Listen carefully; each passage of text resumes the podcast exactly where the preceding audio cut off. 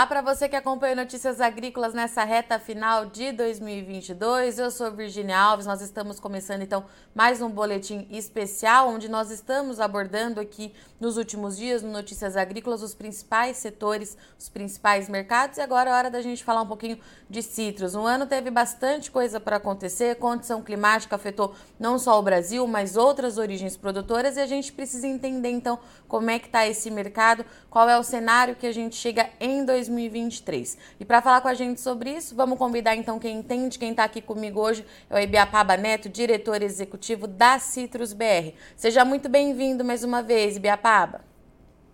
É um prazer estar com vocês aqui, Virginia, mais uma vez. Biapaba, vamos lá então. Para a gente começar nosso bate-papo, vou te fazer uma pergunta que eu tenho feito para todos os entrevistados, né? Se você pudesse resumir 2022 para o seu setor, o que, que você diria, meu amigo?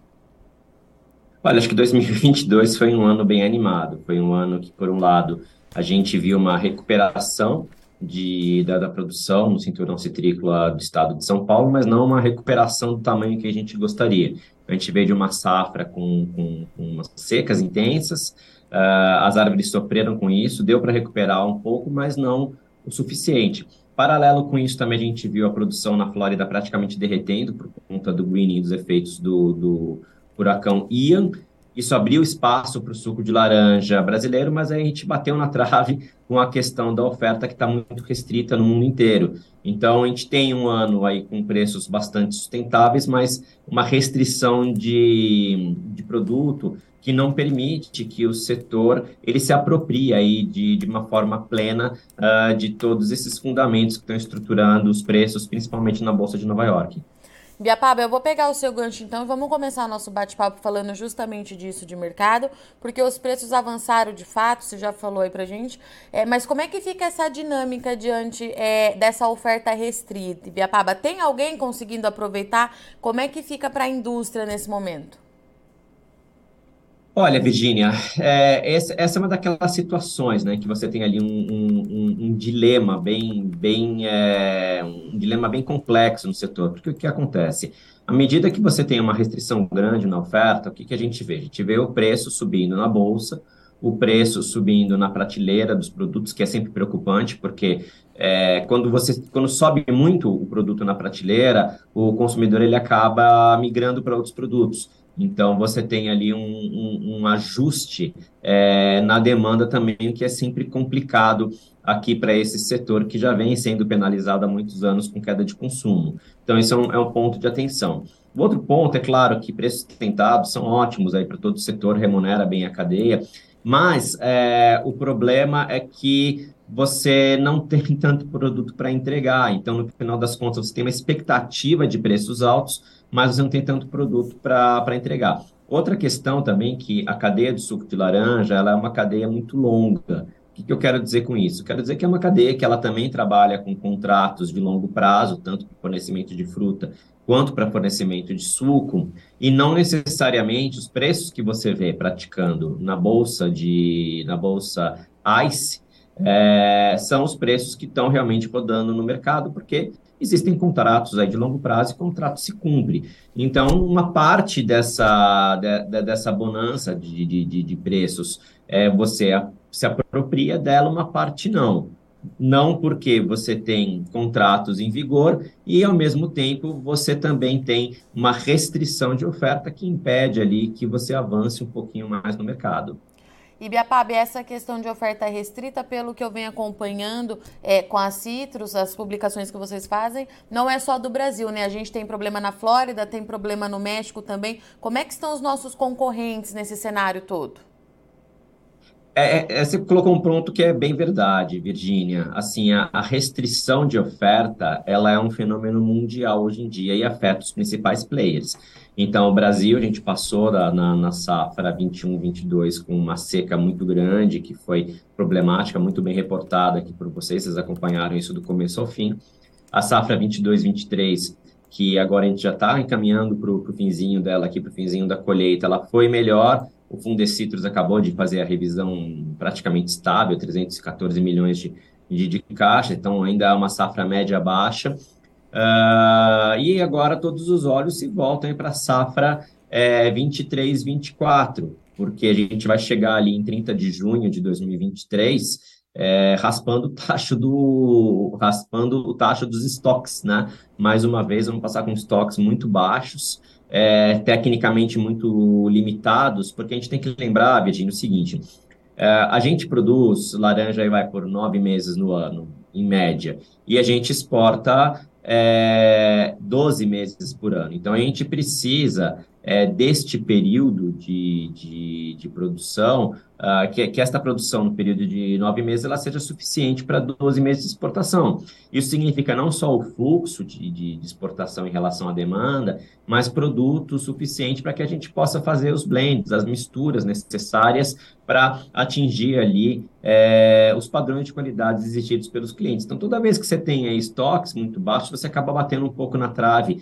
nessas questões e isso dificulta a entrega de, de produto. Então, a gente tem que ver como é que vão ficar aí a, a, as exportações no finalzinho do ano safra, principalmente ali a partir de março, abril, que é quando a gente consegue perceber um pouco mais se o ritmo dos embarques continua elevado ou se você é, começa a ter uma restrição justamente é, por essa questão de oferta, ou se vamos até o final aí, se vai ter produto suficiente para a gente conseguir é, atender todos os mercados. Mas, mais uma vez, é, é um período que está todo mundo em baixa, né? Brasil passa, sai de seca e se compõe um pouco, México, problemas também na oferta deles por conta de seca, Flórida, é, problemas por causa de greening e furacão, então, no final das contas, não tem muita laranja no mercado, não. E Biapaba, vamos falar um pouquinho então das ações é, da Citrus, que esse ano resultaram em bons, que vai trazer aí é, privilégio, privilégios não, né? Que vai ser positivo para o ano de 2023, a começar pela aprovação da redução de imposto na exportação de suco de laranja, que você mencionou, a Citrus destacou. Conta pra gente o que, que foi essa ação e por que, que ela é importante nesse momento. Bem, nós tivemos dois trabalhos importantes esse ano na, na área, vamos colocar assim, tributária. O primeiro deles foi a suspensão de tarifas de importação no mercado do Reino Unido. Então, isso foi um trabalho muito bem feito aqui, conduzido pela Tatiana Campos, aqui nossa diretora de Relações Institucionais. É, a Tatiana é uma pessoa muito experiente nessa área internacional e, e esse processo é, fez com que o Reino Unido ele suspendesse a, as tarifas de importação de suco de laranja. Como a gente sabe, o Reino Unido passou por um processo importante de saída da União Europeia então, ele hoje ele tem a prerrogativa de determinar quais produtos ele vai tributar e quais produtos ele não vai tributar. Então, quando o país ele faz essa análise, Virginia, basicamente ele está olhando o seguinte: é, eu preciso pro, é, proteger algum mercado aqui dentro, sim ou não? Normalmente é essa a pergunta. Se ele não precisa proteger nenhum mercado interno dele, normalmente ele abre mão aí do, das tarifas de importação, que é justamente para não penalizar o consumidor com um produto mais caro, menos acessível. E como a gente sabe, o Reino Unido não produz laranja. Então, eles chegaram à conclusão, levando em conta critérios de sustentabilidade, é importante que a gente coloque isso. É, esse é um processo de consulta pública que a gente que aqui é feito pelo governo, que tem a manifestação é, tanto dos interessados em exportar quanto dos interessados em importar, e foi um, um, um, processo bem sofisticado aí, em que a gente teve a participação da British Soft Drink Association, que é a nossa contraparte lá no Reino Unido, que levou todos os nossos argumentos para é, as autoridades britânicas, todos os nossos dados de sustentabilidade, dados de mercado, e acabou que fomos bem sucedidos nisso. Também tivemos, é bom a gente colocar aqui, um apoio muito grande da Embaixada Brasileira é, em Londres, na pessoa do Augusto Billy, nosso adido agrícola lá. Uh, um outro ponto também que a gente tem trabalhado bastante é em relação a uma solução de consulta interna, que é uma interpretação da regra da Receita Federal do Brasil em relação a, a, a, o que a gente chama de preços de transferência, que é uma modalidade aí quando a gente exporta né, para outros países, para empresas coligadas do, do, do, setor, e aí você tem todo um sistema bem rígido de tributação. E aí, em 2019, a, a, Receita Federal do Brasil, ela com essa solução de consulta, uh, ela criou um texto um pouco confuso, em que se abriu a, se abriu aí a possibilidade de criar uma espécie de um imposto de exportação, que é uma coisa vedada no, Brasil, as exportações elas são imunes a, a, a impostos, é, a, a, tributação, e a gente levou isso para o Congresso Brasileiro, para a Frente Parlamentar da Agropecuária, e a gente vem tendo sucesso aí nas comissões. Então, a a gente teve, primeiro, no ano passado, é, uma aprovação ali na Comissão de Finanças e Tributação, a CFT, relatoria do deputado Zé Silva, de, de Minas Gerais, e agora a gente teve é, uma vitória também na Comissão de Constituição e Justiça uh, e Cidadania, a CCJ, com a relatoria do deputado Pedro Lupion, que agora foi eleito, inclusive, presidente da, novo presidente da Frente Parlamentar da, da Agropecuária. A gente tem tido um apoio muito grande do Congresso Brasileiro, porque eles entendem que é, essa medida da Receita Federal ela pode ser vista ou entendida como uma maneira de tentar tributar o agro, isso é uma coisa aí que é, diversos governos vêm tentando, de maneiras diretas e indiretas, e foi uma resposta bastante efetiva, no sentido de que é, o Congresso não vai tolerar esse tipo de, de, de questão. Bem, é, ainda tem uma vida longa esse, esse projeto de decreto legislativo que susta né, essa decisão da Receita Federal gente tem que aprová-lo em, em, plenário ainda, a gente está trabalhando um regime de urgência agora para que ele possa ser levado a, a plenário, e aí depois ele tramita no, no Senado até que ele seja é, até que ele seja promulgado pelo próprio, pelo próprio Congresso brasileiro. Aí, no caso, ele não passa pelo presidente da, da, da República, porque é um ato de prerrogativa do Legislativo. É, é uma longa caminhada, mas a gente espera que até lá é, a Receita Federal reveja esse posicionamento, a gente já teve conversas muito boas com eles, eles entenderam que realmente tem uma margem ali de, de interpretação que está um pouco esquisita e que é, abre esses pontos, mas a gente continua trabalhando enquanto isso. Ibiapaba, então, só para a gente entender, são duas coisas é, diferentes. A gente está falando de importação pelo Reino Unido, que é uma decisão que já está tomada, isso já está valendo, né? A partir de 1 de janeiro agora de 2023. Tá, e isso gera uma economia para o setor, né? Quando a gente fala em valores, de quanto? É. Mais ou menos, vai. Ela começa em torno aí de 5 milhões de dólares por ano, é, mas é possível que ela aumente, porque você pode, inclusive, mudar um pouquinho ali as estratégias de entrega de produto entrando pelo Reino Unido, em vez de, entrando, de entrar pela União Europeia, e aí com isso você conseguiria ali algumas eficiências a mais, é, mas isso as empresas estão estudando ainda, e, e ao, ao, longo do tempo a gente vai ter uma ideia um pouco melhor do impacto disso para o setor de suco de laranja brasileiro. Perfeito. E aí, no caso da exportação, a gente tem que aguardar agora os trâmites no plenário para a gente ver qual vai ser a resolução final, é isso?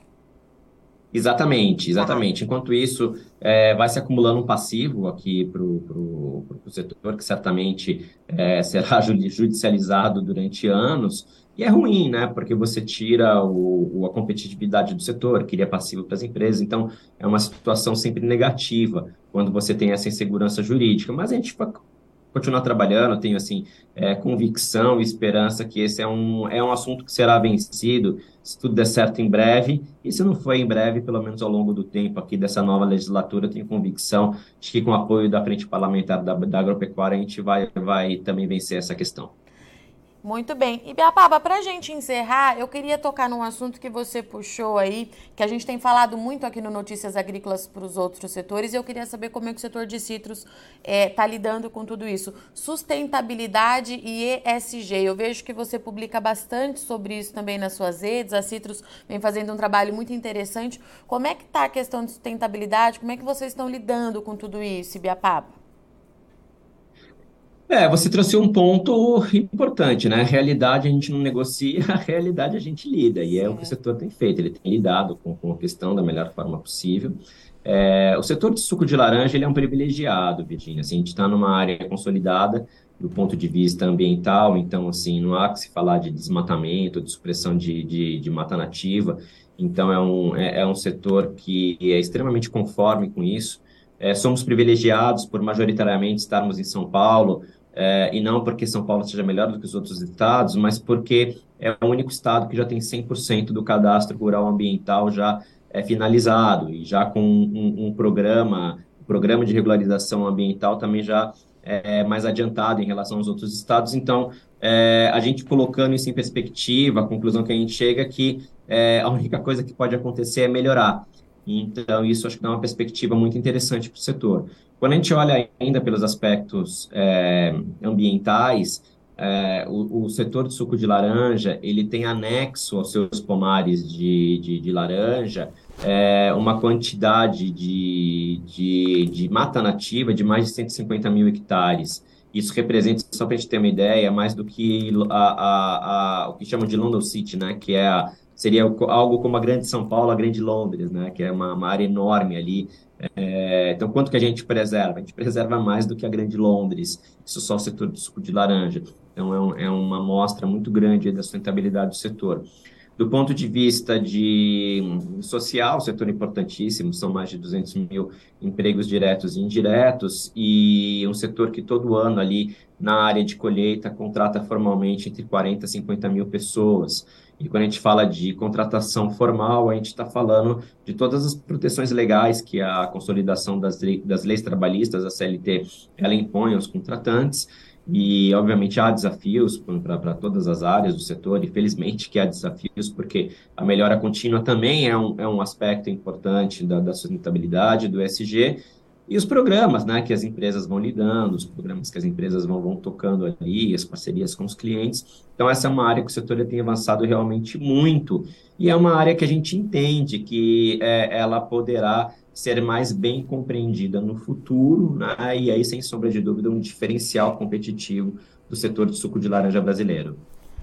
Ibiapaba, muito obrigada, viu, pela sua disponibilidade, por mais um ano aí de parceria para a gente falar um pouquinho do setor. Conte com a gente em 2023. Se eu não falar mais com você, bom restinho de ano, boas festas aí com a família e a gente se fala no ano que vem. Obrigado, Virginia. Eu que agradeço a cobertura do Notícias Agrícolas. Você sabe que eu sou fã aí do trabalho de vocês. Acho um veículo de comunicação incrível. O trabalho que vocês fazem é muito importante aí para o produtor, trazendo informação, transparência. E a Citrus BR está sempre de portas abertas para vocês. Até a próxima. Portanto, então, esse foi o nosso balanço com o Ibiapaba Neto, que trouxe para a gente os principais pontos abordados é, pela Citrus BR no ano de, 2020, de 2022, perdão, e a gente chega em 2023 aí, tentando entender como é que vai ficar essa questão de oferta do produto, que está bastante restrita, e a gente não fala só de Brasil, a gente coloca outras importantes origens produtoras também nesse cenário. O preço na Bolsa Nova York para o suco é, de laranja, ele avançou é, nessas últimas semanas, mas o Ibiapaba Ibiapaba trouxe para a gente que é um desafio muito grande quando a gente tem essa oferta restrita, ocasionada principalmente por condições climáticas e lá na Flórida também por conta do greening. Eu agradeço muito sua audiência e companhia, sua companhia durante todo esse ano de 2022. Eu sou Virginia Alves, vou ficando por aqui ano que vem a gente está de volta. Até lá!